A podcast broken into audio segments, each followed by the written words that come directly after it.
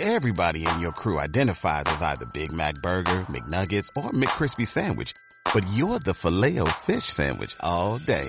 That crispy fish, that savory tartar sauce, that melty cheese, that pillowy bun. Yeah, you get it. Every time. And if you love the filet of fish, right now you can catch two of the classics you love for just $6. Limited time only. Price and participation may vary. Cannot be combined with any other offer. Single item at regular price. Ba da ba ba ba. Quisiera transmitir a los oyentes de la luz del misterio mis mejores deseos para estas fechas, eh, tan cargado de malos augurios por algunos y tan probablemente normal como todos los anteriores. La vida es algo divertido, es algo dinámico, donde suceden cosas y lo que me gustaría que los oyentes de este espacio y a mí mismo no sucediera, estuviera lleno de acontecimientos, lleno de sorpresas, lleno de inquietudes que así nos mantuviésemos alertas y vivos. Un abrazo para todos.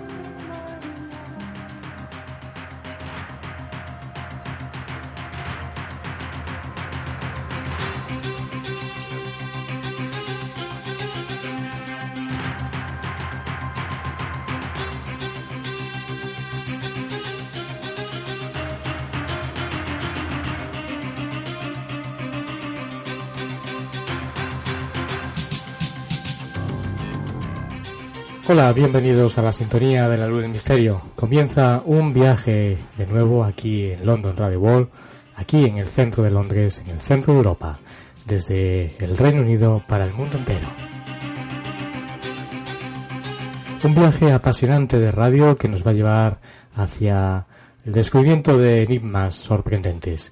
Antes de todo ello hay que decir que, bueno, nos puedes encontrar en las diferentes redes sociales, en el Facebook, nos puedes encontrar en nuestra página de la Luz del Misterio, también en Twitter, arroba la Luz del Misterio. Hay que decir que ya también nos puedes conseguir eh, escuchar a través de iTunes. Si nos buscas en la Luz del Misterio, podrás encontrarnos en iTunes y descargar todos los programas apasionantes de este viaje de radio, aquí en London Radio Wall.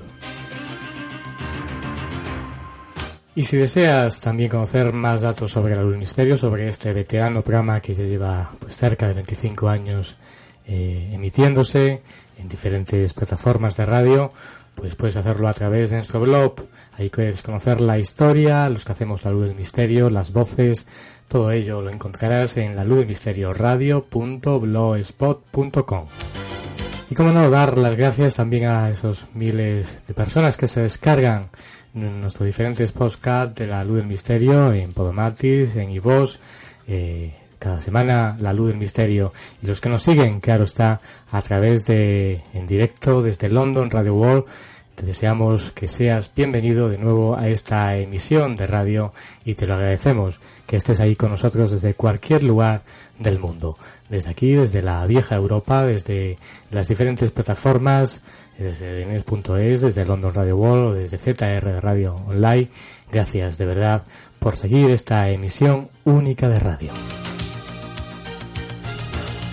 Esta semana el viaje nos guiará a descubrir temas apasionantes que nos llegan desde el Perú. Comunicaremos en unos momentos con Lima en primer lugar y luego con Cuzco.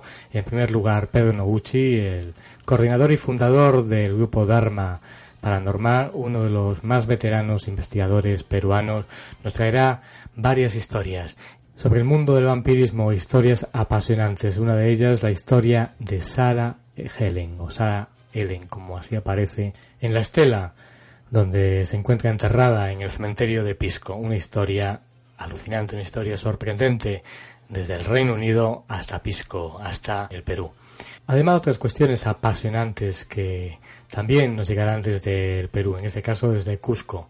Como cada semana abriremos pues una especie de espacio donde eh, Diego eh, Blanco, uno de los mayores expertos y guías turísticos del Cusco, nos hablará, nos traerá en esta ocasión una de las zonas del Valle Sagrado de los Inca. Conoceremos no solo pues eh, el lado atractivo, el lado visible, sino también su lado oculto, su lado enigmático de estas zonas arqueológicas. Será apasionante descubrirlo desde esta zona donde nos encontramos, desde la vieja Europa, descubrir estas maravillosas zonas arqueológicas del Perú.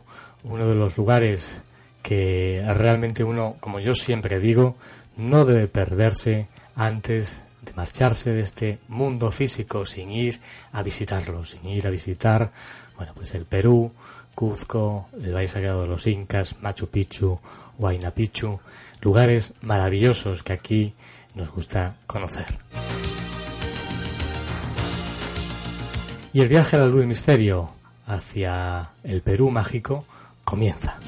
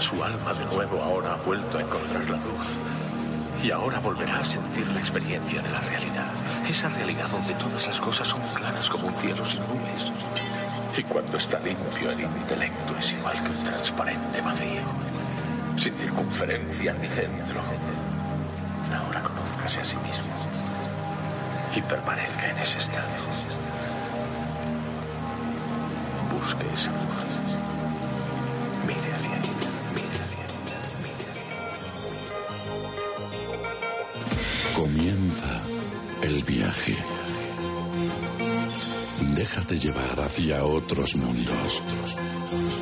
Hacia el mundo de lo desconocido hacia otras realidades. Preparado ya para penetrar en la luz del misterio.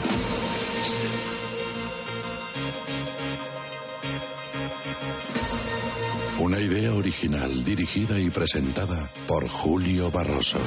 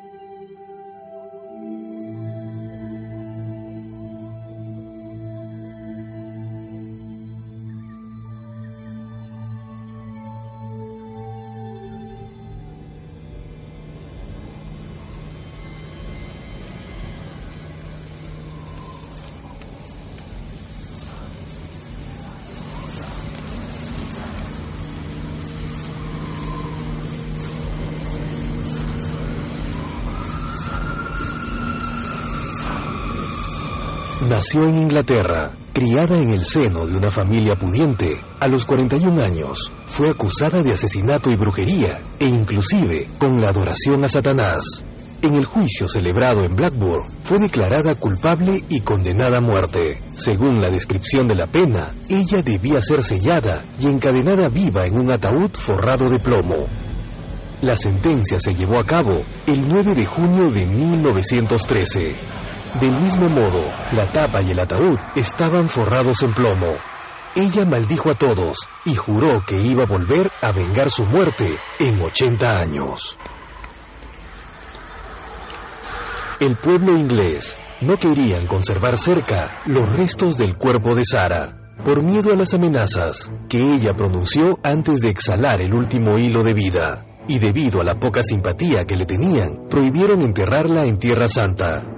Así que fue su esposo, John Roberts, quien viajó a lo largo y ancho del país, tratando de encontrar un lugar de descanso para los fines de su esposa, pero no pudo encontrar uno dispuesto a aceptar el cuerpo.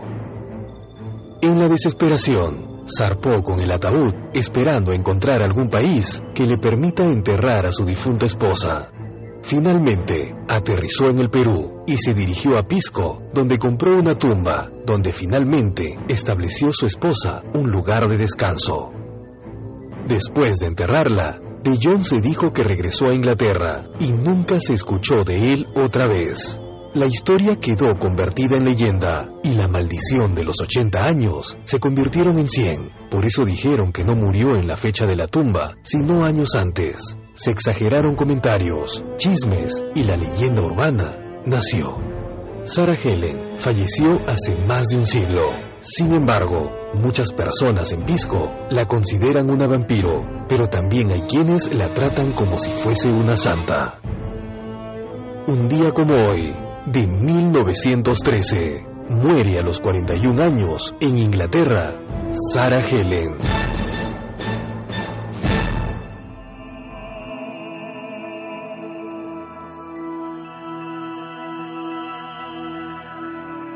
La luz del misterio con Julio Barroso.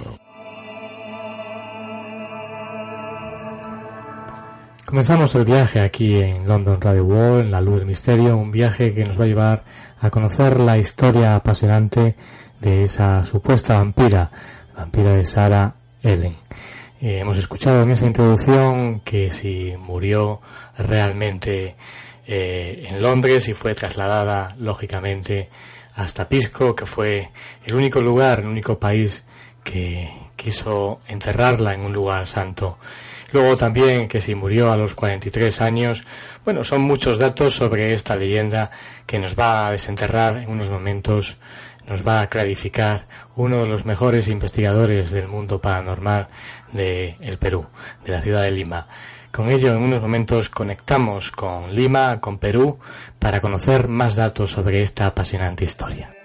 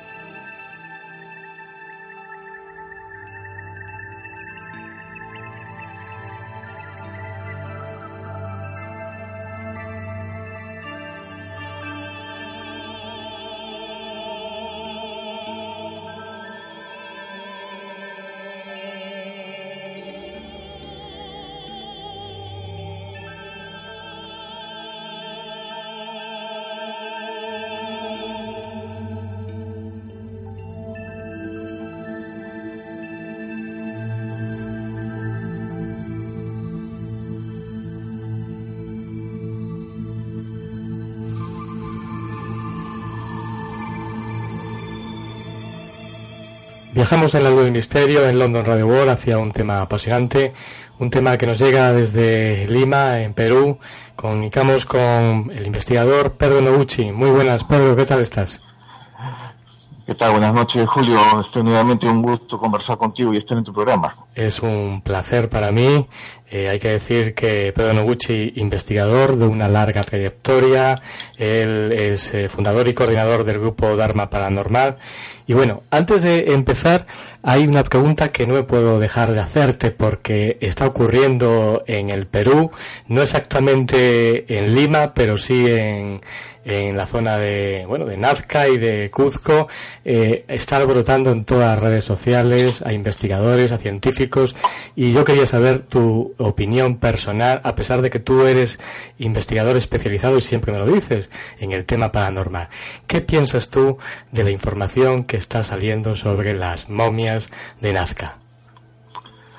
Eh, sí, es cierto, ¿no? A pesar que mi especialidad, especialmente los temas eh, relacionados a lo espiritual, pero no deja de llamarme la atención este tipo de noticias.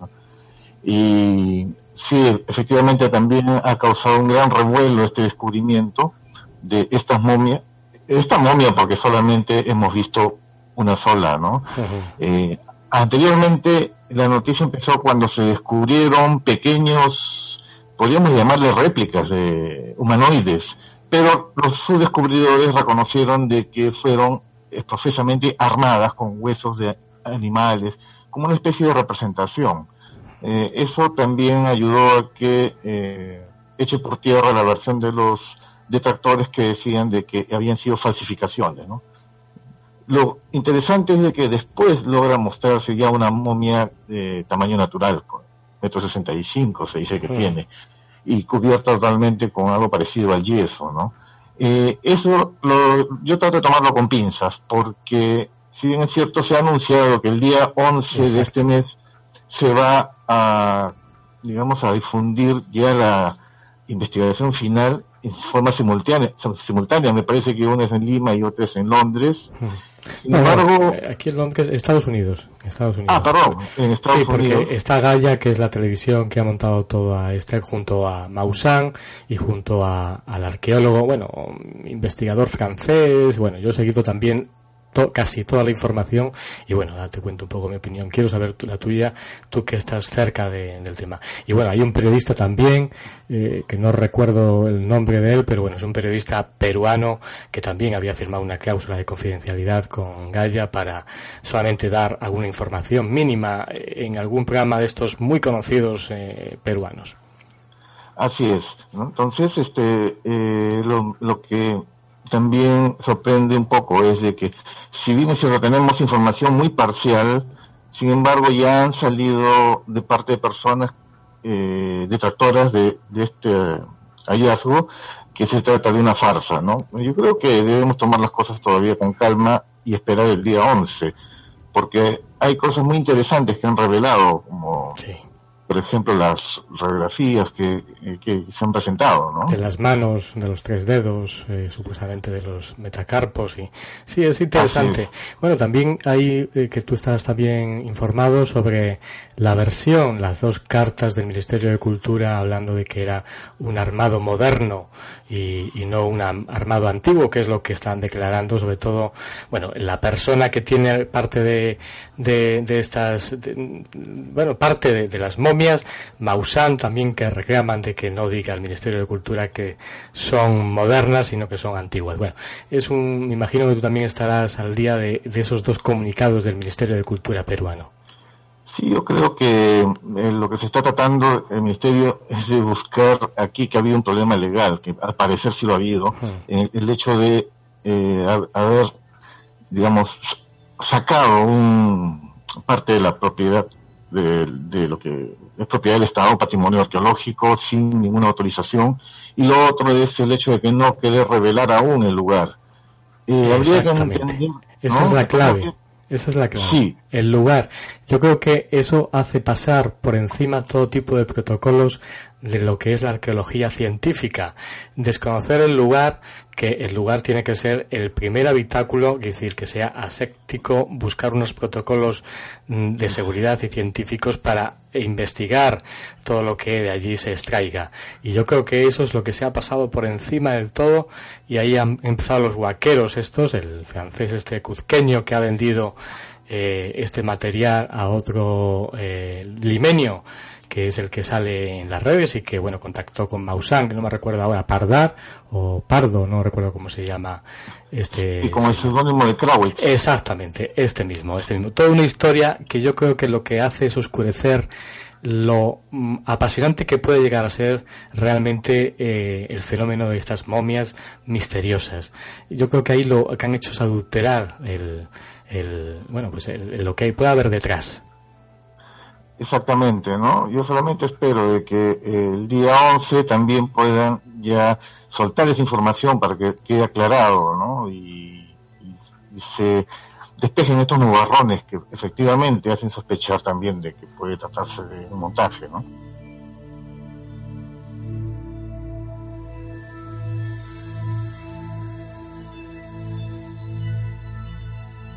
Bueno, pues nos vamos a una historia apasionante, una historia que nos llega desde el Perú, una historia que tú has seguido, es una historia apasionante que si los oyentes indagan descubrirán cosas muy muy curiosas. Y tras el mito Tras la leyenda siempre existe una realidad. Y es curiosa porque vamos a verla ahora en estos momentos. Es la historia de Sarah Helen, que es la mujer vampiro que, bueno, fue enterrada eh, en Pisco. Háblanos un poco de la procedencia de esta historia porque hubo en el año 1993, exactamente el 9 de junio, fue también un revuelo porque eh, se hablaba de una profecía de levantarse de su tumba para, bueno, venir como vampira y para, bueno, seguramente extraer eh, sangre de los pisqueños. Mm, cuéntanos un poco, eh, ponnos en antecedentes sobre esta historia tan especial. Bien, esta historia, este, como bien dices, en el año 93 causó un revuelo. Antes de eso creo que casi nadie en el Perú la conocía. Eh, pero lo interesante aquí es analizar también cómo es de que un probable leyenda urbana, un mito, puede causar un impacto social tan fuerte como en esa época. ¿no? Eh, existen varias versiones en torno a esta historia, pero la que se dio a conocer acá es la que te voy a comentar a continuación. La historia comienza en junio de 1913 en Inglaterra, cuando una mujer llamada Sarah Ellen Roberts, muchos dicen Sarah Helen, pero en realidad en su tumba aparece eh, sin la H, ¿no? Vamos a llamarla como Sarah Ellen, una mujer de 41 años, eh, casada con John Roberts Price, fue acusada de asesinato y práctica de brujería. En el juicio celebrado en la localidad de Blackburn, eh, fue encontrada culpable y condenada a muerte, pero la pena fue que ella debía ser encadenada y sellada viva en un ataúd forrado de plomo. Entonces, eh, justo se dice que justo cuando la tapa iba a sellar el ataúd, eh, Sara maldijo y juró que iba a volver 80 años después para vengar su muerte.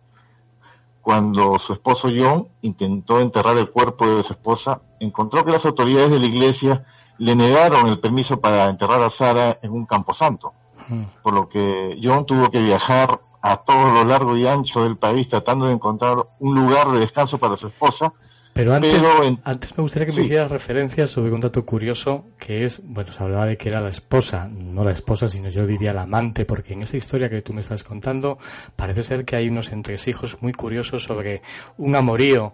Eh, al ser una bruja, ella parece ser que muchas noches eh, se convertía en murciélago atraída por el supuesto Drácula de Transilvania, cuenta la leyenda, y se iba amante con él. No sé si esto lo ha, también lo has recogido Sí, una de las versiones de esta historia es de que fueron inclusive tres hermanas las que fueron acusadas como brujas o como vampiras, ¿no?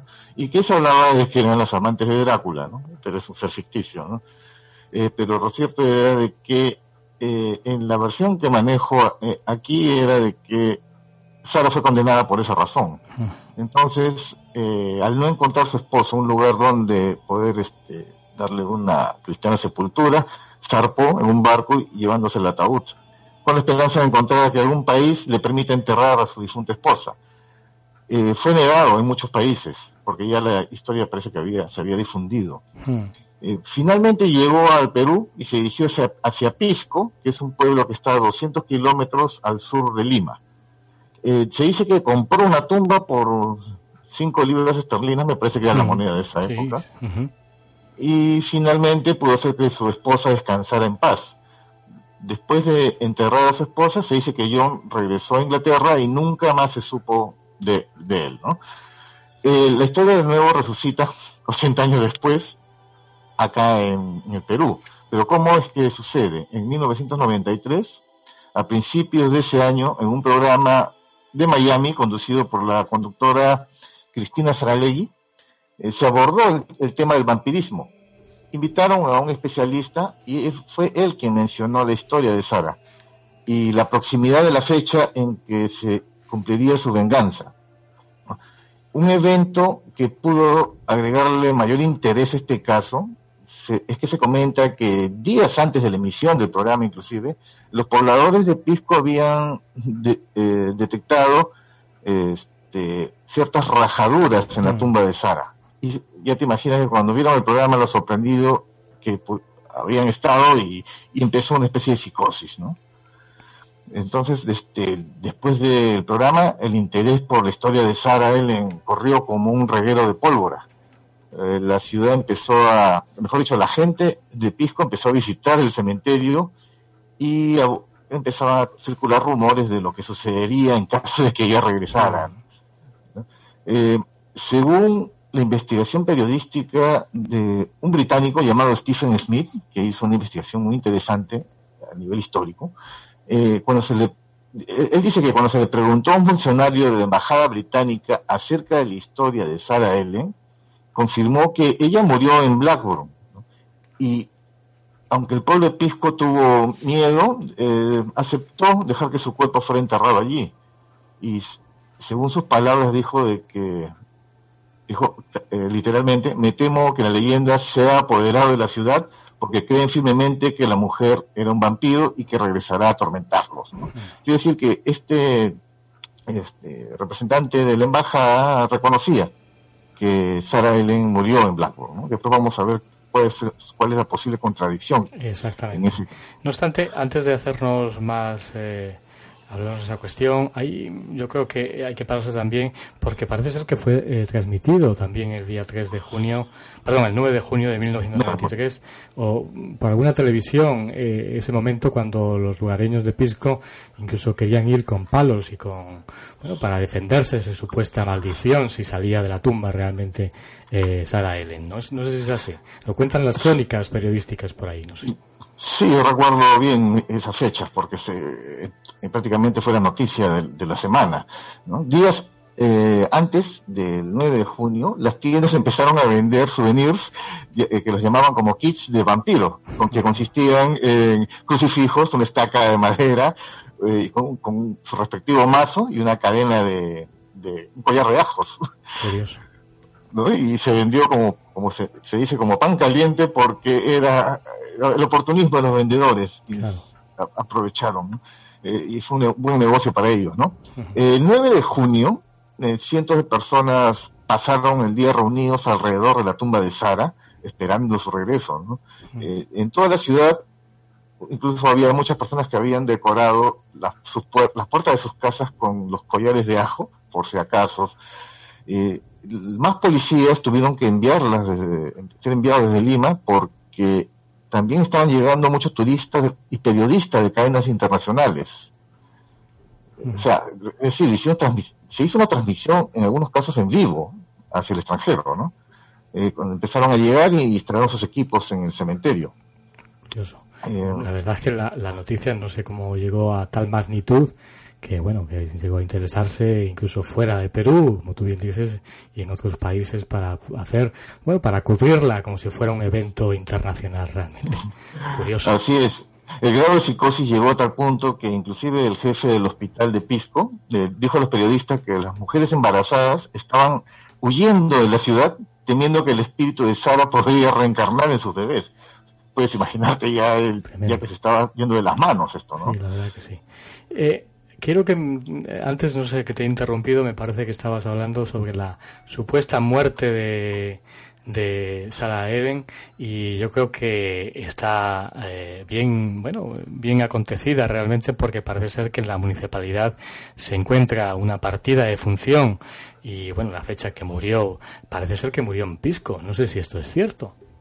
Exactamente, ¿no? Precisamente cuando participaba hace, en el año 2000 11 en un programa llamado Zona de Miedo, que también es un programa de investigación paranormal. Ellos trataron también el tema de Sarah Ellen y fueron a Pisco y realizaron una investigación en, eh, base a los documentos, ¿no? Y lo que encontraron fue una cosa muy interesante, porque en, en la municipalidad de Pisco puede encontrarse la partida de, fusión, de defunción de Sara con fecha 9 de junio de 1913.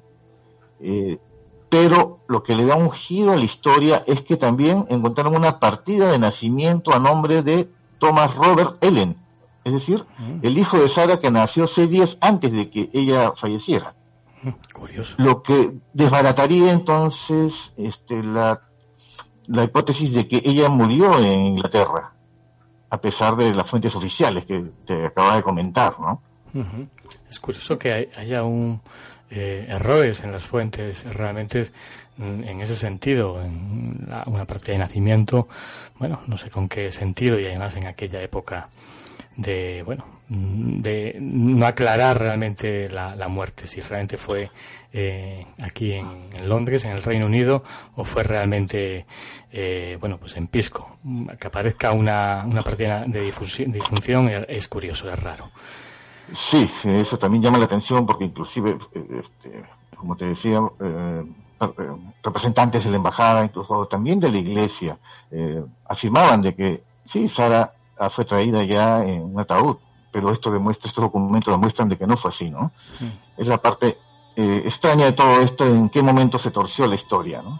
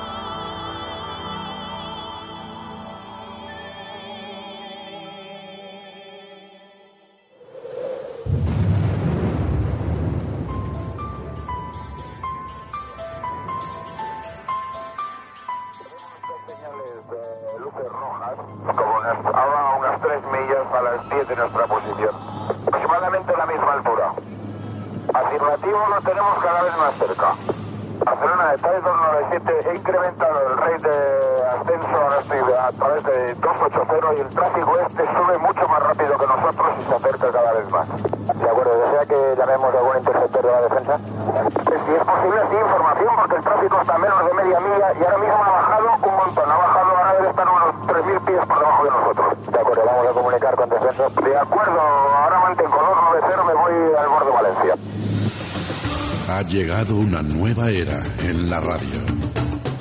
Podrás vivir el misterio en su máxima esencia.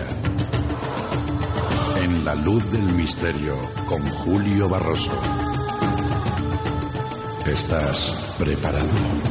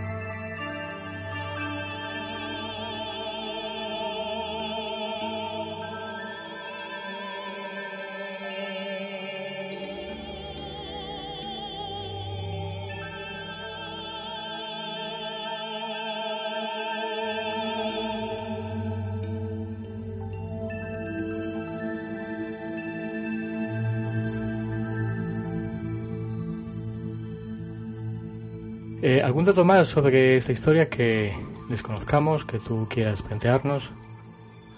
Bueno, una fuente, o mejor dicho, otra versión, como te decía, afirma de que Sara también fue ejecutada junto a dos hermanas, una llamada Andrea y otra Erika, y por, el mismo cargo, ¿no? De asesinato y brujería, solo que eh, también intentaron sepultarlas y, en Inglaterra, cosa que no fue aceptada, así que el esposo tomó los tres ataúdes y Andrea, se cree que Andrea y Erika fue enterrada en Hungría o Panamá.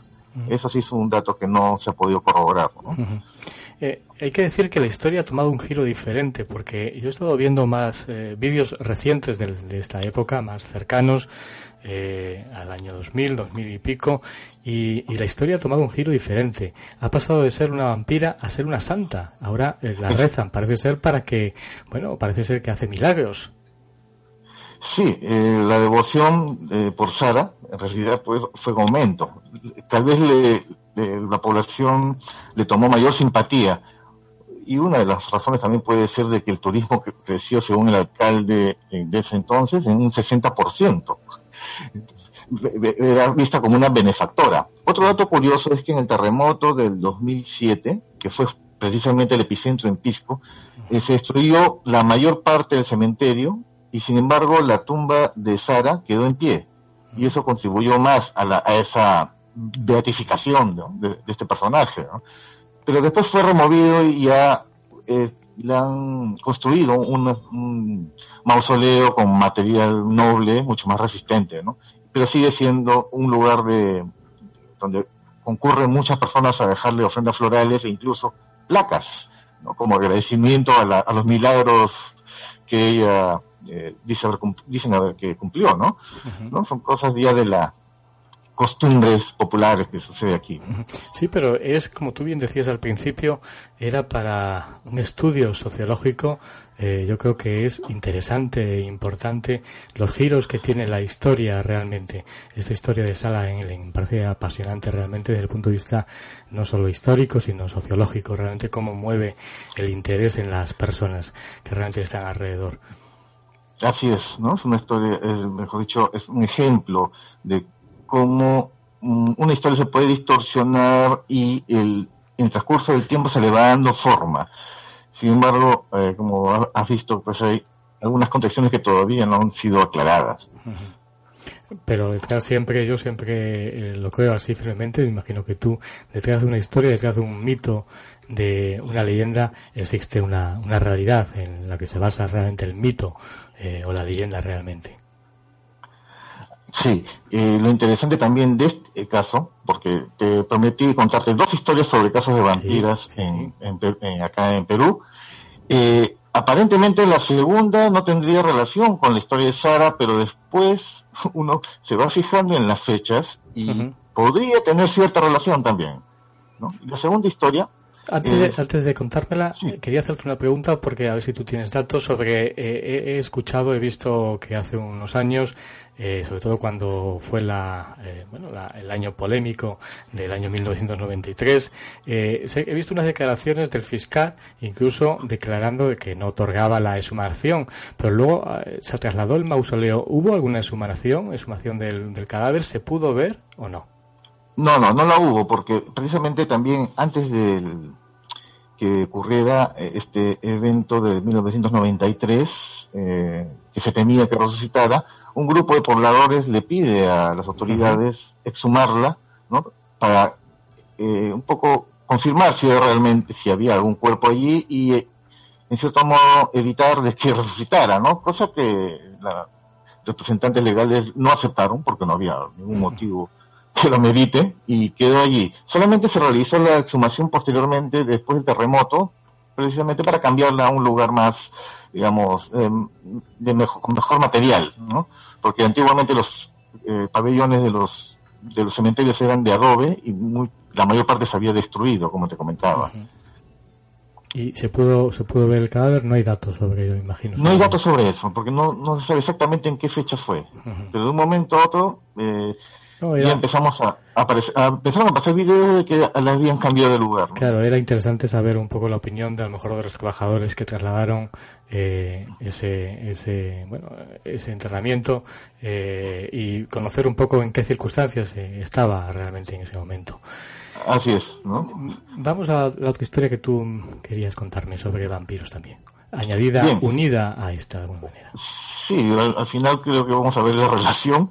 se trata de eh, en Perú existe un programa llamado Viaje a otra dimensión, dirigido por Anthony Choi, un investigador muy conocido. es un programa basado en misterios, en ufología, en lo paranormal.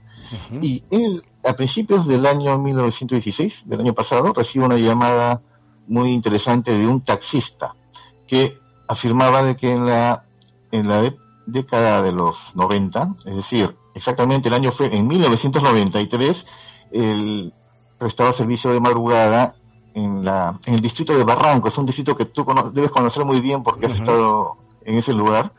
El Barranco es una zona, pues, este, bohemia, muy tradicional, de construcciones antiguas, muy bonita, turística.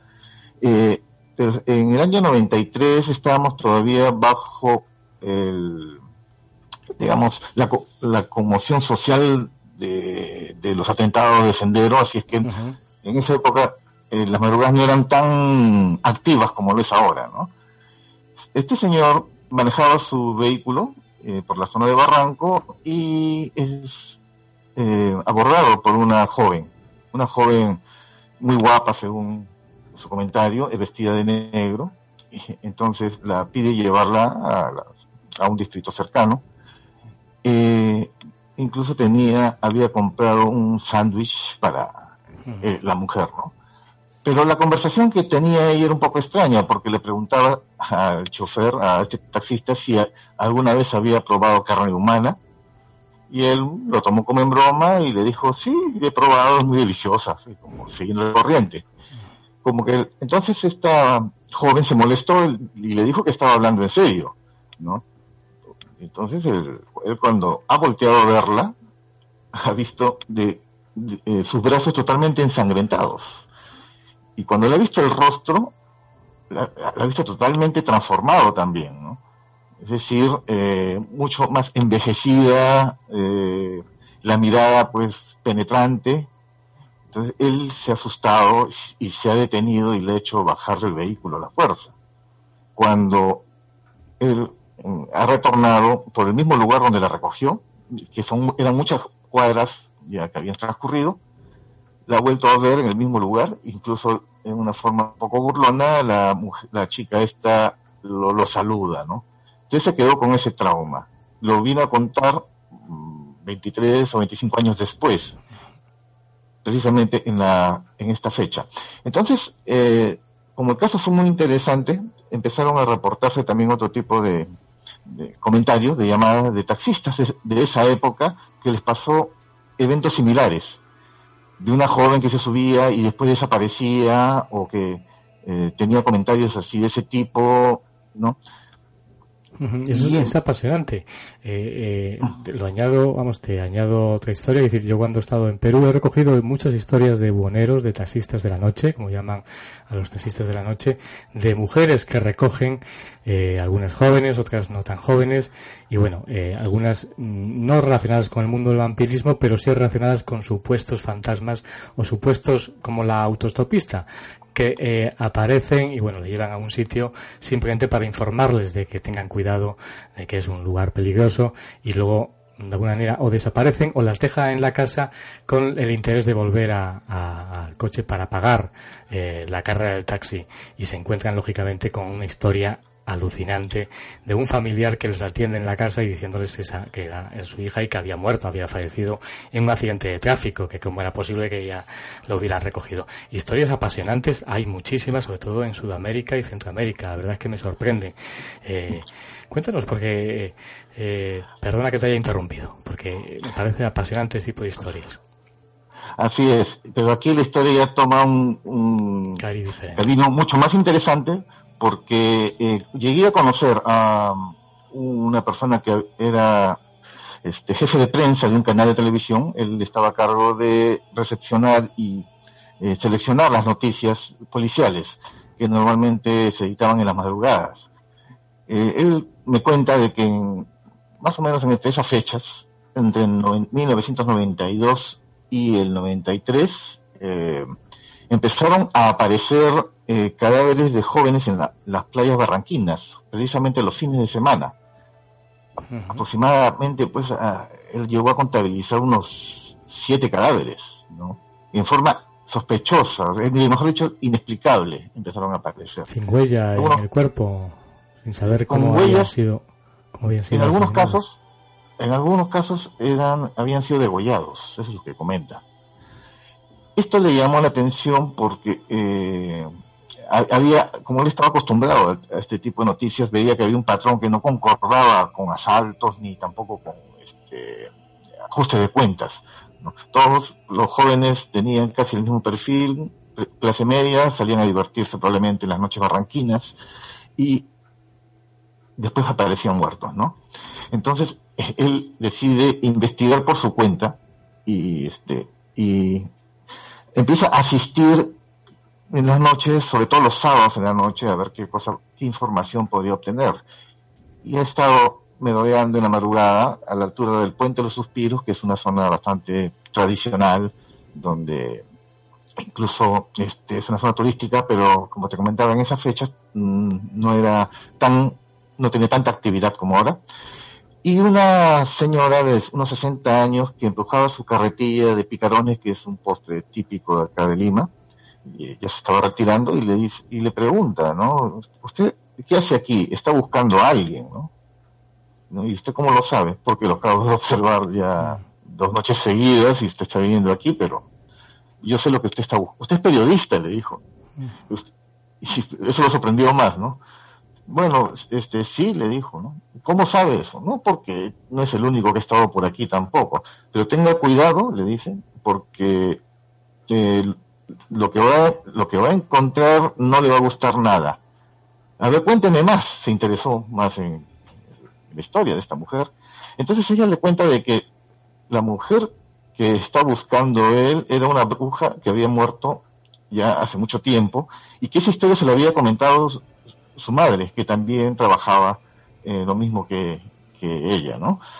Eh, se dice que es una bruja que hizo un pacto, que se murió hace más de 90 años, ¿no? y, pero entonces el pacto fue que a cambio era llevarse a ocho hombres al infierno, según sus palabras, ¿no? Todo eso se lo había contado su madre y también su abuela. Entonces, este, eh, él simplemente, bueno, eh, decidió pues dar una ronda más por los, por los solitarios lugares de Barranco y se dirigió hacia un mirador que justamente está al borde del acantilado. Para llegar a ese mirador hay un, camino muy angosto, al borde de la quebrada, y solamente se cruzó con una pareja que estaba conversando, pero eh, el joven estaba, que era el que estaba hablándole a una chica, estaba de espaldas hacia él solamente vio su ropa, que era una chaqueta negra, ¿no? Pero sí le llegó a ver el rostro a la mujer, una mujer toda así como muy joven, muy bonita, cabello negro, labios pintados también de negro, así como la moda dark. Pero lo que no le gustó fue la forma como esta mujer lo miró a él, una mirada como de odio penetrante, ¿no? Y él simplemente pasaba por el lugar. Cuando ha llegado al final del camino, que es este mirador, que es una especie de glorieta, estuvo como 20 minutos y no pasaba nada y por el frío ya decide retirarse. Y cuando él ha volteado se encuentra cara a cara con esta mujer.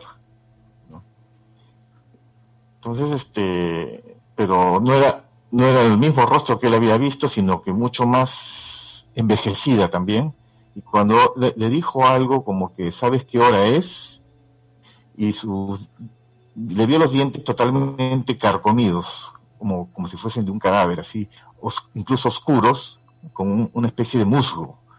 Y, el olor también que despedía esta mujer era bastante desagradable. Él entró en pánico y le empuja y sale corriendo del lugar sin voltear hasta llegar al puente de los suspiros no entonces él se quedó pues en shock con esta experiencia y cuando le tocaba turno de madrugada en el canal de televisión, se dirigió para allá y al amanecer empiezan a llegar ya los primeros reporteros con las noticias rojas de la madrugada y empiezan a visionar los videos que habían podido grabar, ¿no? Y uno de ellos se trataba precisamente de un cadáver que habían encontrado en la playa de Barranco, que estaba muy cerca de donde él estuvo.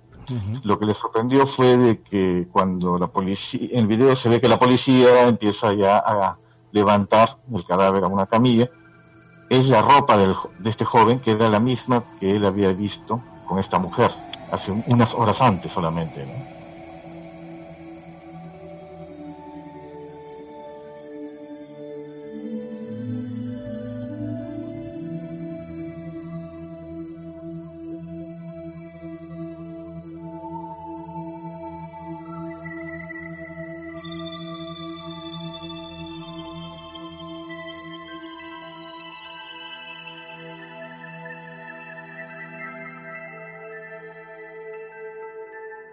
Misterio continúa en la luz del misterio con Julio Barroso.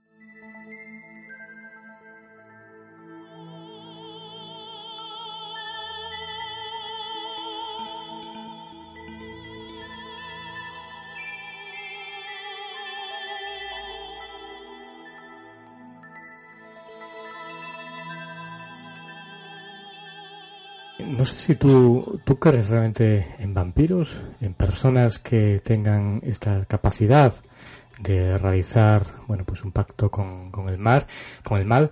No sé si eh, yo eh, intuyo que hay muchas historias eh, eh, en la Edad Media o historias que donde hay mm, personas fuera de su tiempo realmente y que tal vez nos están informando como bueno ha ocurrido también en este momento de la historia gente que parece ser que aparece y que está fuera de, del momento histórico en este caso.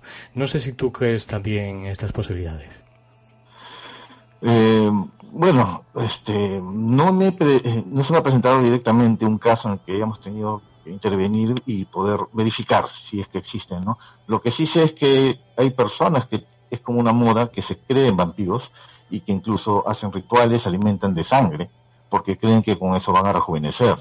Eso existe, hay crímenes rituales. sí, sabes que también hay una enfermedad relacionada con el vampirismo. Bueno, aquí hemos tenido eh, a un médico de la Universidad Complutense llamado, la, se llamaba la, se llama la porfiria, hay una asociación, eh, además todos los síntomas son muy parecidos al vampirismo. Hay muy poquita gente que tiene estos síntomas y bueno, se reúnen ya en un grupo, en una asociación y bueno, hay también asociaciones internacionales para que el estudio y la investigación de la porfiria que también, bueno, pues eh, tienen ese tipo de problemas con la piel, tienen fotofobia y bueno, no pueden lógicamente para, para salir para mm, y buscar incluso la necesidad de, de, sangre.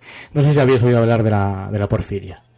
Eh, eh, había ido a hablar más bien sobre el, este, un complejo que existe muy parecido a la licantropía, personas que se creen hombres lobos, ¿no? Debe ser algo muy similar, ¿no? Sí, es posible, es posible. Lo que pasa es que, bueno, la cuestión médica y científica trataba de dejar a un lado todas las especulaciones eh, de la Edad Media sobre todos esos síntomas y que podían explicarse en este momento, en este caso, en los síntomas de una enfermedad que era, bueno, la, la porfiria.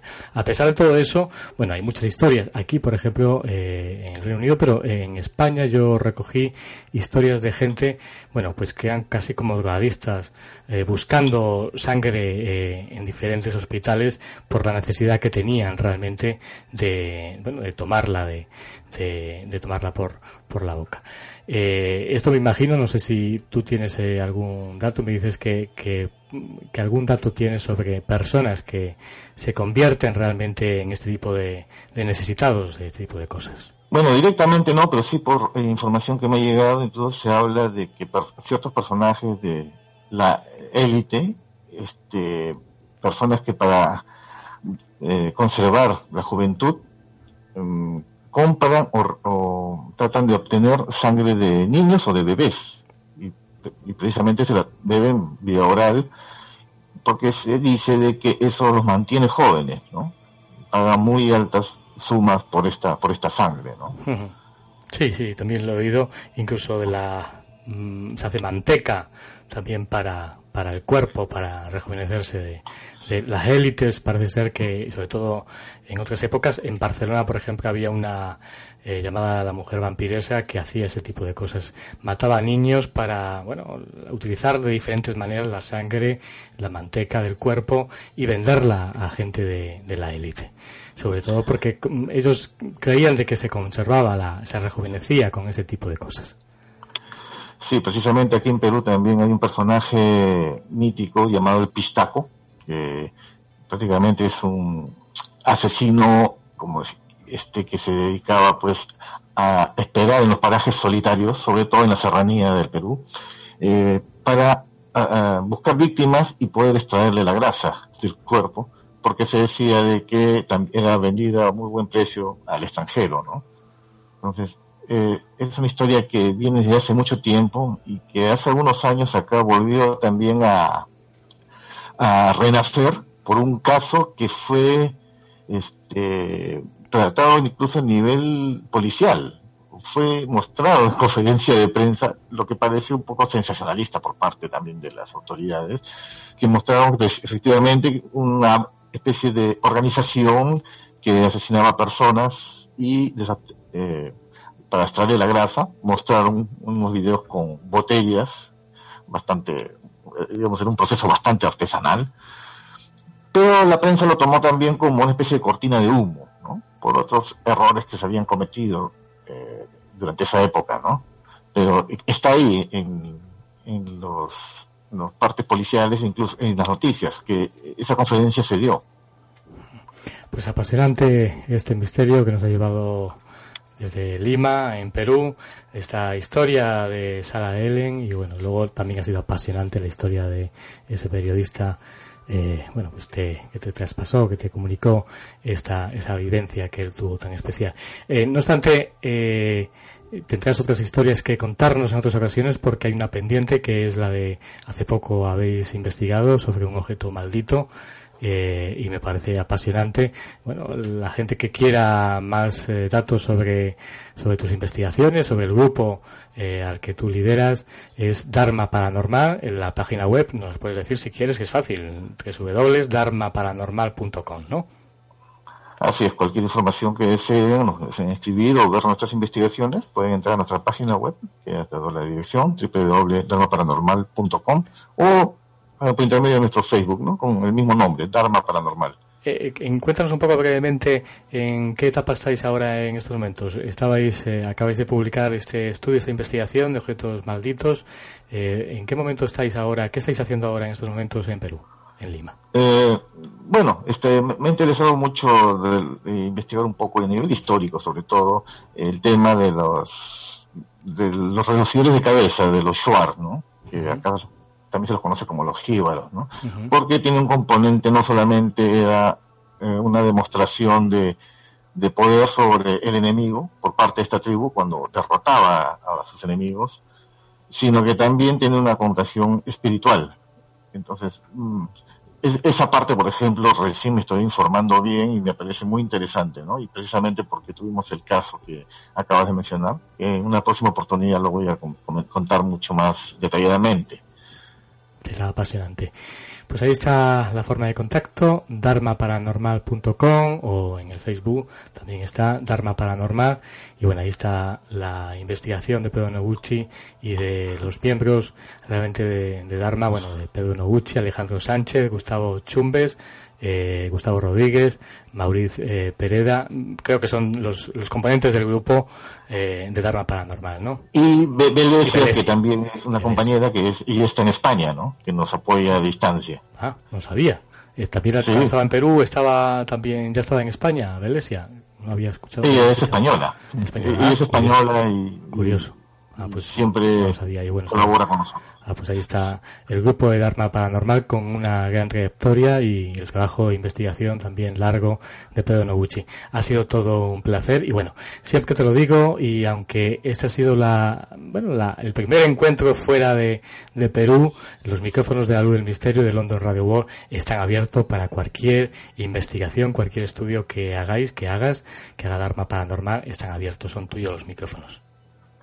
Muchas gracias, Julio. Nuevamente es un placer este, estar en tu programa y para poder compartir este tema en común que nos interesa tanto, ¿no? Cuando gustes, estoy a tu disposición. No, estamos eh, en comunicación, eh, preparamos un programa sobre todo para seguramente para el día 26 de julio, para ese próximo miércoles, sobre un especial sobre los jíbaros y sobre esa investigación sobre esos objetos malditos. Será apasionante. Les tengo que decir que ha sido apasionante, los oyentes se habrán deleitado también, habrán vivido el misterio, sobre todo cuando me contabas la historia que te había comunicado ese compañero, ese periodista, era apasionante realmente. Recorrer las calles de, de Lima a través de tus palabras, ese, el misterio de esas calles, yo creo que es apasionante. Aquí lo hemos vivido y lo hemos sentido. Te lo agradezco enormemente, don Pedro Noguchi. Gracias, gracias a ti, Julio. Hasta la próxima. Hasta la próxima. Un fuerte abrazo.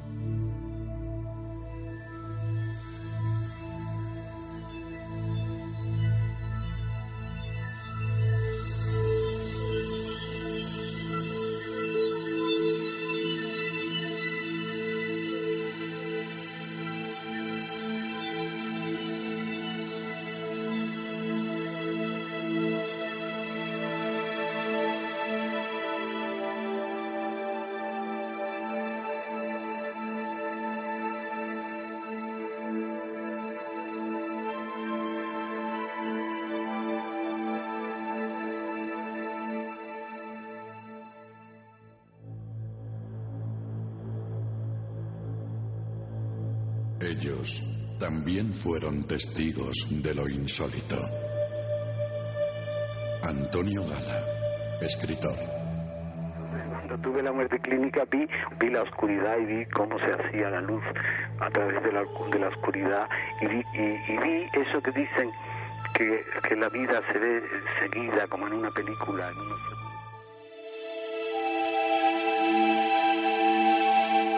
¿Has vivido alguna experiencia fuera de lo normal? ¿Has sido protagonista de cualquier hecho insólito? Si es así, escríbenos a la luz del misterio gmail.com y ayúdanos a dar luz al misterio.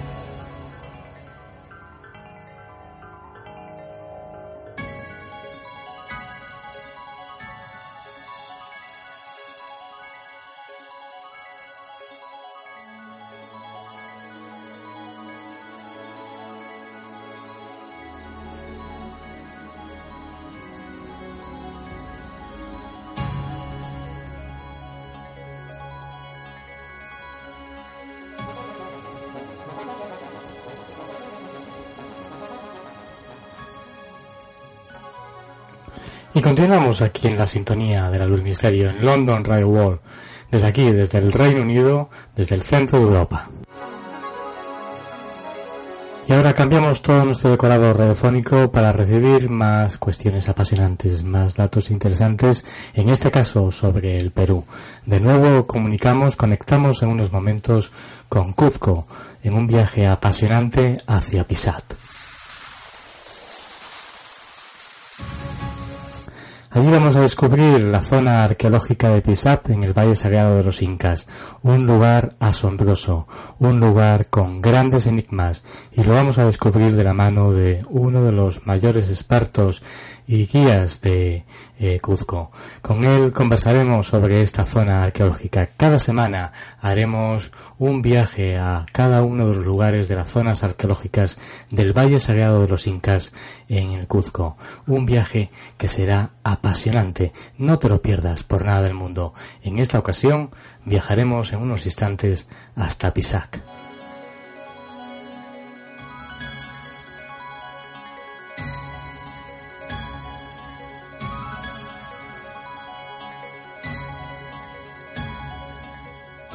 Y viajamos en el del misterio en London Radio World hacia el mundo apasionante del Valle Sagrado de los Incas, hacia Perú, nos vamos hacia Cusco. Eh, comunicamos con Diego Blanco, le damos la bienvenida aquí a London Radio World de nuevo a la luz del misterio. Diego, muy buenas, ¿qué tal estás? Muy buenas tardes, Julio. Es un gusto otra vez poder estar compartiendo este tiempo con ustedes, así que muy complacido de estar otra vez aquí. Diego Blanco, hay que decir que es guía turístico y experto conocedor de las culturas peruanas. Eh, antes de empezar, eh, hay una pregunta que eh, creo que no me la puedo hacer por si acaso. Me imagino que tú estando en el Cuzco ha salido una noticia, un revuelo tremendo sobre unas supuestas momias que fueron encontradas por vaqueros en, en Nazca y bueno, está Jaime ah, Maussan, que es eh, investigador y periodista mexicano, y un gran número de, gente en las redes sociales moviendo un revuelo tremendo si son falsas, si no. Eh, ¿Tú has escuchado algo tú que te encuentras en Cuzco, que es de donde salieron realmente eh, estas momias o estos investigadores? Eh, sí, yo he tenido la, el, tiempo de poder investigar un poco acerca de esto por, el Internet, así que hay mucha controversia respecto a estas momias. ¿Y tu opinión, tienes alguna opinión eh, formada o no?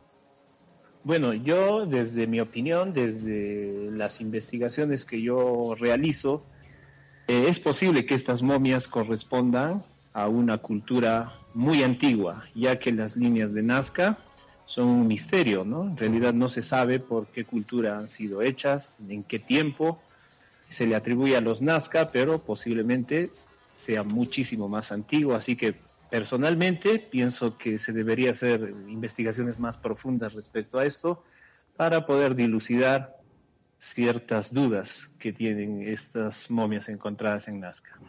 Sí, es interesante, apasionante. Bueno, algún día hablaremos cuando baje la controversia de esta cuestión. Pero bueno, vamos si quieres, si te parece, tú que eres un gran conocedor de las culturas peruanas, que enseñas eh, a gran parte de la gente que va al Cuzco a conocer ese Valle Sagrado de los Incas. Y te parece, eh, hoy vamos a hablar de Pisat. Pisat que se encuentra a 30 kilómetros de Cusco. Háblanos un poco en dónde está ubicado para hacernos un poco idea desde el sonido, desde la radio, cómo es Pisat y cómo podemos llegar a Pisat. Así es. Bueno, Pisat se ubica a 30 kilómetros de la ciudad del Cusco, en, el en la dirección noroeste, así que se puede acceder a Pisa por una vía asfaltada, que el, viaje dura alrededor de más o menos 30, 30 minutos hasta ese punto.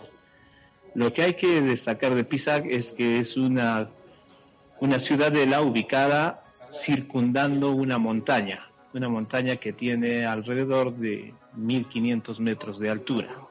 Así que Pisac, la parte más alta, se ubica a más o menos unos 3.500 metros sobre el nivel del mar. Bien, así que Pisac es eh, un lugar muy importante. Actualmente se necesita casi un día para visitarlo en su integridad porque hay muchos sectores circundando la montaña. Pisac ha sido muy importante en época de los incas porque era un lugar de control, era un puesto de control que estaba ubicado en el camino hacia la, de Cusco hacia la selva.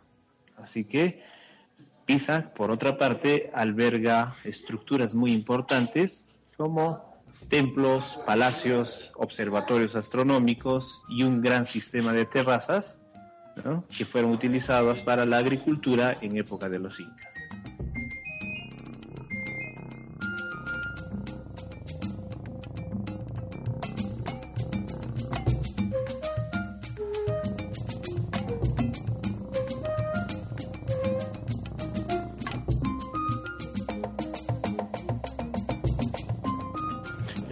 Yacimientos arqueológicos, yo creo, más importantes del Valle Sagrado de los Incas.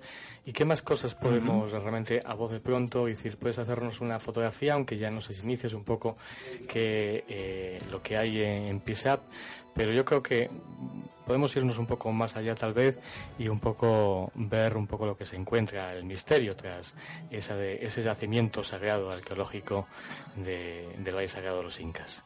Así es. Bueno, en Pisa hay estructuras muy importantes. De acuerdo a la historia, eh, la gente noble residía en este lugar. Así que, como se pueden dar cuenta ustedes, era un lugar habitado por gente muy importante. Lo que cabe destacar de Pisa es que ahí se puede encontrar uno de los cementerios precolombinos mejor conservados que existen alrededor del Perú. Hay alrededor de unas 3.500 tumbas ahí. Las tumbas todavía albergan ah, esqueletos, eh, partes de momias todavía. Así que esa es una de las cosas más resaltantes de Pisa. ¿Todavía se puede decir que hay zonas todavía sin excavar o no? Así es, hay zonas todavía que no han sido tocadas, no han sido investigadas, así que hace falta un trabajo bastante minucioso por PISA. Te iba a preguntar sobre lo que pueda eh, esconderse detrás de, esas ruinas de Pisat, que eh, tú además creo recordar que, bueno, en el lugar, cuando tú me mostraste aquel lugar in situ, me hablabas de la posibilidad y que, bueno, habías escuchado también muchas historias relacionadas con el fenómeno ovni en esta zona arqueológica específica realmente de Pisat. No sé si ahora a vos de pronto recuerdas esa escena eh, con la que yo conversé contigo sobre esta cuestión en esa zona arqueológica. Así es, este, en Pisac se encuentran diferentes estilos arquitectónicos, así que también hay estilos semiciclopios de piedras de regular tamaño de entre 5 o 10 toneladas.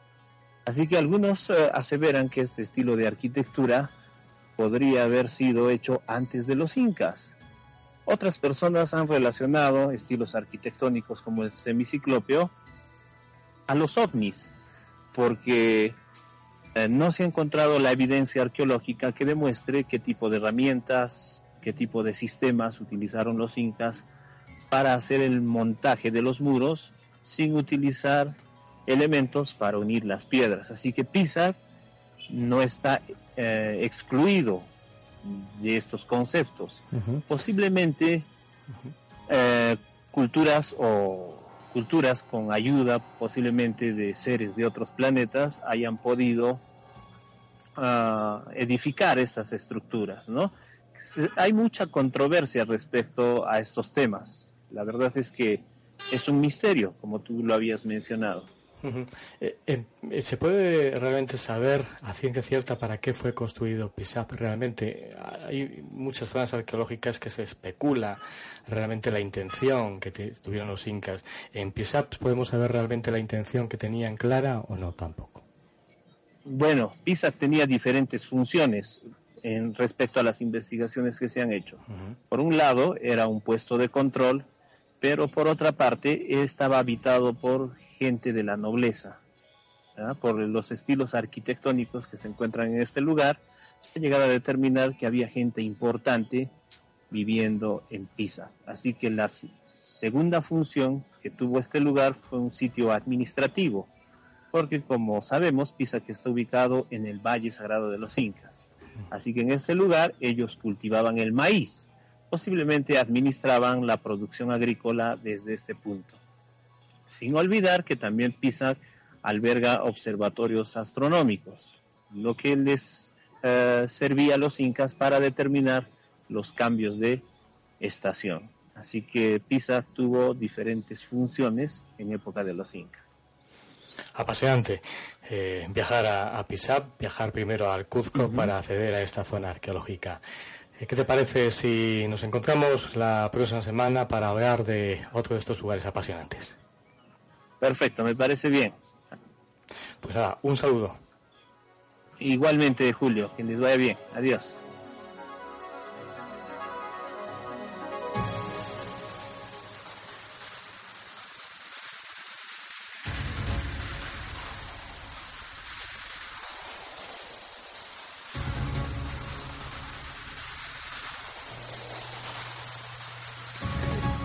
Y esta esa apasionante cuestión descubriendo en este nuevo espacio eh, las zonas arqueológicas del Valle Sagrado de los Incas.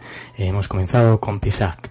Ya sabes que si quieres contactar con este gran experto y conocedor de todo lo que tiene relación con las civilizaciones perdidas y del Valle Sagrado de los Incas en el Cusco, puedes hacerlo en las redes sociales a Diego Blanco.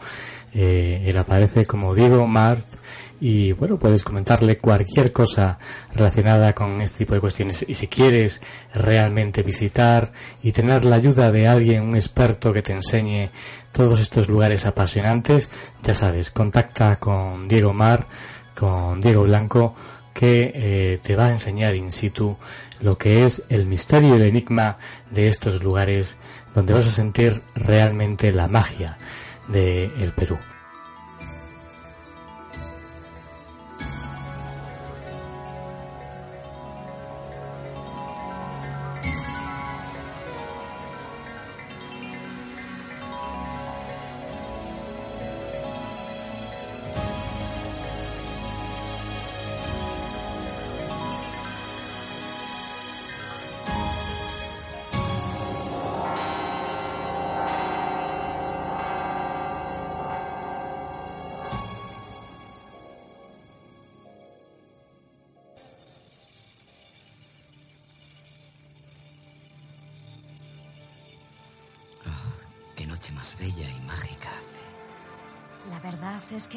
Las estrellas en una noche tan especial como esta es muy bonito. Hace una noche perfecta para ver esas cosas que dicen por la radio. ¿Ves eso? Es una luz de forma triangular y se acerca aquí. ¿Qué puede ser? Es impresionante ver una cosa tan inmensa. Te hace sentir más vivo y especial. ¿Tú crees que si lo contamos nos creerán? ¿Has vivido alguna experiencia fuera de lo normal o has sido protagonista de cualquier hecho insólito? si es así o si deseas escribirnos y ayúdanos a dar luz al misterio.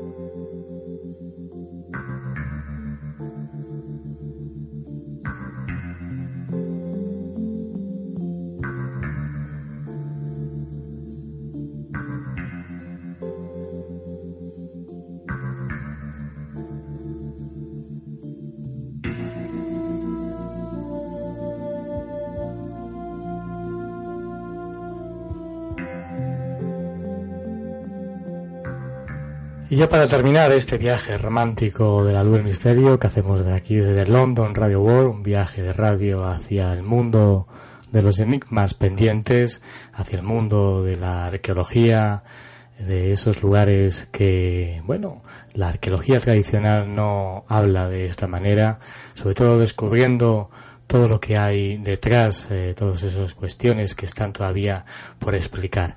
Aquí en la luz misterio sí lo hacemos. Y cambiando todo nuestro decorado radiofónico para terminar y recibir una de esas historias de terror, una de esas historias de imaginación y terror creadas especialmente para la luz misterio por el grupo de Noviembre Nocturno.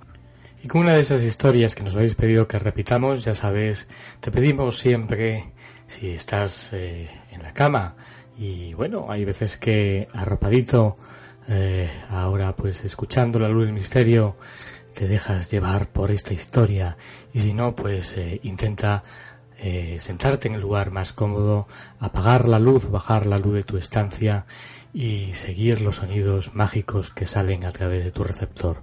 Una historia creada especialmente por el equipo de Noviembre Nocturno y se titula Las ratas del cementerio.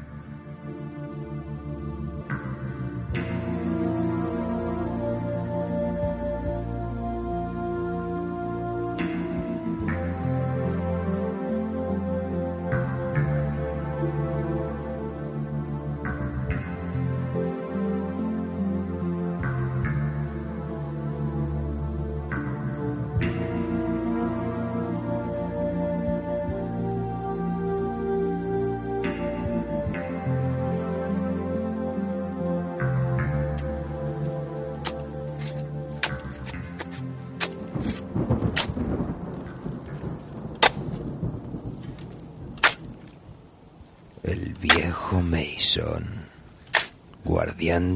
De los más antiguos y descuidados cementerios de Salem, sostenía una verdadera contienda con las ratas.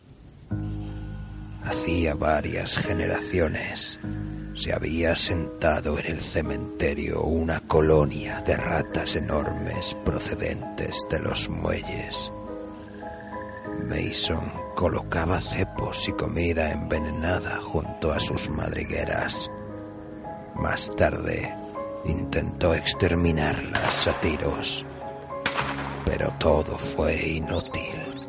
Seguía habiendo ratas.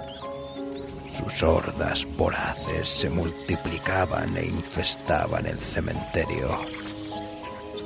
Mason recordaba ciertos relatos inquietantes que le habían contado al llegar a la vieja y embrujada ciudad de Salem. Los viejos aseguraban que en los antiguos cementerios había bajo tierra cosas peores que gusanos y ratas. Había oído rumores sobre ciertas criaturas horribles que moraban en las profundidades de la tierra y tenían poder sobre las ratas, a las que agrupaban en ejércitos disciplinados. Pero él no hacía ningún caso de semejantes habladurías. De hecho, trataba de mantener en secreto la existencia de las ratas. De conocerse el problema, quizá iniciasen una investigación en cuyo caso tendrían que abrir muchas sepulturas y descubrirían algunos cuerpos con mutilaciones muy comprometedoras para Mason. Los dientes postizos suelen hacerse de oro puro y no se los extraen a uno cuando muere. Además, Mason negociaba también con algunos estudiantes de medicina y médicos poco escrupulosos que necesitaban cadáveres sin importarles demasiado la procedencia. Precisamente ahora se encontraba Mason ante la sepultura abierta de uno de los más recientes inquilinos del cementerio. Ya había terminado de descubrir la tapa de su ataúd de madera y cuando sacó su linterna se quedó rígido. Bajo sus pies había notado un rebullir inquieto, como si algo arañara o se revolviera dentro. Por un momento sintió una punzada de terror supersticioso que pronto dio paso a una rabia furiosa al comprender el significado de aquellos ruidos. Las ratas se le habían adelantado otra vez. Mason encendió la linterna y la enfocó al interior del ataúd. Estaba vacío. El extremo del sarcófago había sido horadado y el boquete parecía comunicar con una galería, pues en aquel mismo momento desaparecía por allí a tirones un pie flácido enfundado en su correspondiente zapato. Enfocó la linterna al agujero. Era enorme. Mason intentó imaginarse el tamaño de aquellas ratas capaces de tirar del cuerpo de un hombre. De todos modos, él llevaba su revólver cargado en el bolsillo y eso le tranquilizaba. Además, recordó los gemelos en los puños de aquel cadáver y el alfiler de su corbata, cuya perla debía ser indudablemente auténtica. Y sin pensarlo más, se prendió la linterna al cinturón y se metió por el agujero. El acceso era angosto. Delante de sí, a la luz de la linterna, podía ver cómo las suelas de los zapatos seguían siendo arrastradas hacia el fondo del túnel de tierra. También él trató de arrastrarse lo más rápidamente posible, pero había momentos en que apenas era capaz de avanzar, aprisionado por aquellas estrechas paredes de tierra. Mason decidió que si no alcanzaba el cadáver en un minuto retrocedería, aunque la codicia le instaba a proseguir. Pero había algo en lo que no había pensado. El túnel era demasiado estrecho para dar la vuelta. Pánico se apoderó de él por un segundo, pero recordó la boca lateral que acababa de pasar y retrocedió dificultosamente hasta que llegó a ella. Avanzó precipitadamente hacia la salida cuando una punzada le traspasó la pierna. Sintió que unos dientes afilados se le hundían en la carne y pateó frenéticamente para librarse de sus agresoras.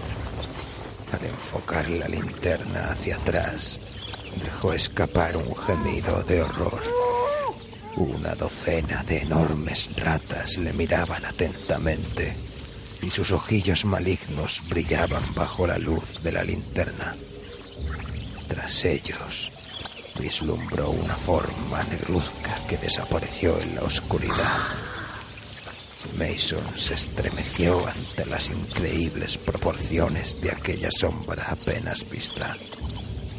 Forcejeó con su pistola, consiguió sacarla de su bolsillo y apuntó cuidadosamente. El estruendo del disparo le dejó sordo durante unos instantes. Después, una vez disipado el humo, vio que las ratas habían desaparecido. Se guardó la pistola y comenzó a reptar velozmente a lo largo del túnel.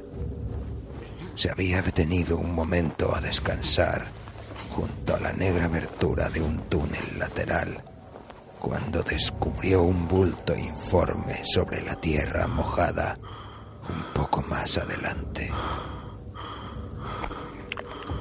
Al principio lo tomó por un montón de tierra desprendido del techo.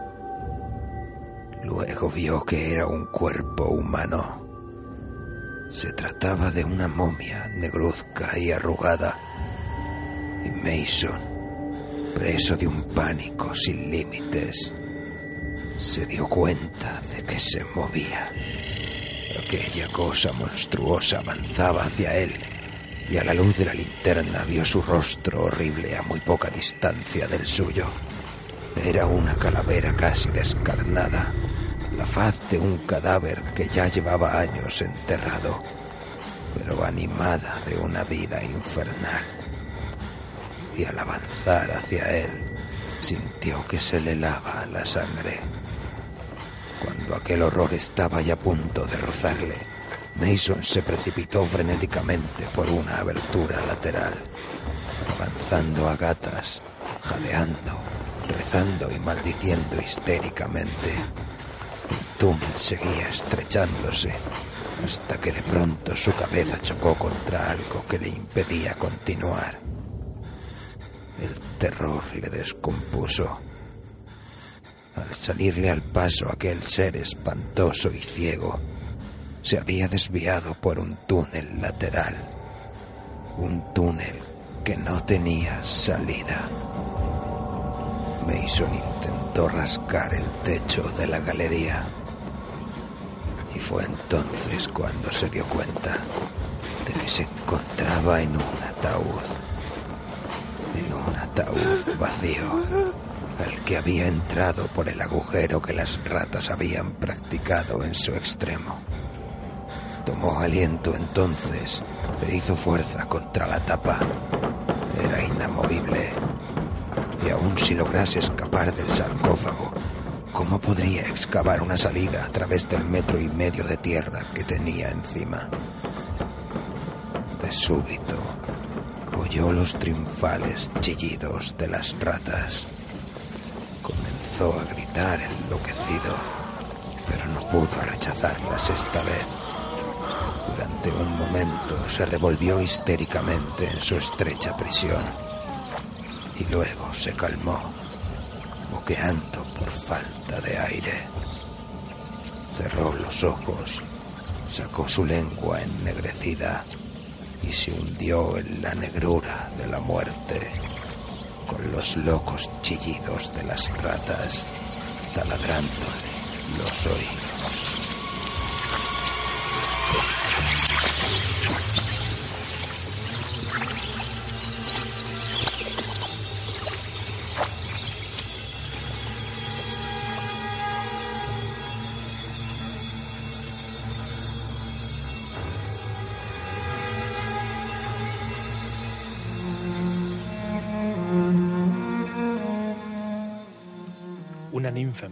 Sombras, un endriago capitán de nubes, un gnomo que se columpia en tus sueños, un espectro difuminado por el humo de la vela, vela marinera de fragata incendiada. Y es que, por fortuna, el mundo no es tan solo lo que cada alborada hayamos constreñido por el marco de nuestra ventana. Detrás de las formas cotidianas se enmascaran leyendas y personajes extirpados de ellas. Fue necesario que Julio Barroso encendiese con su soplo vital una luz enamorada del misterio, y esta minúscula llama supo prendernos los vestidos. Ahora, desnudos ya del traje rutinario, dame la mano, ninfa, endriago, gnomo, espectro.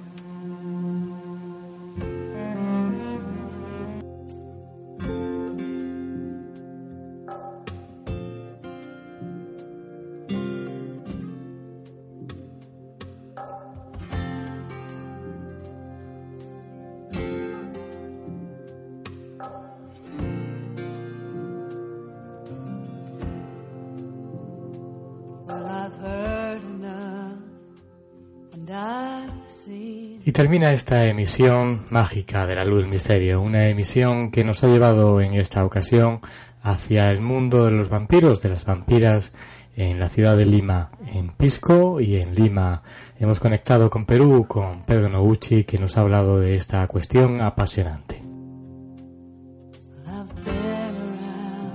También ha habido más cuestiones, también conectando en esta ocasión con el Cuzco, hemos eh, comenzado a conocer las diferentes zonas arqueológicas que constituyen el Valle Sagrado de los Incas, un lugar apasionante y mágico. Ya sabes que nos vamos a encontrar aquí la próxima semana con más temas apasionantes, más cuestiones que estamos preparando, invitados muy especiales que nos van a dar a conocer esos paradigmas. Ya sabes que puedes comunicar con nosotros en el email la luz del misterio.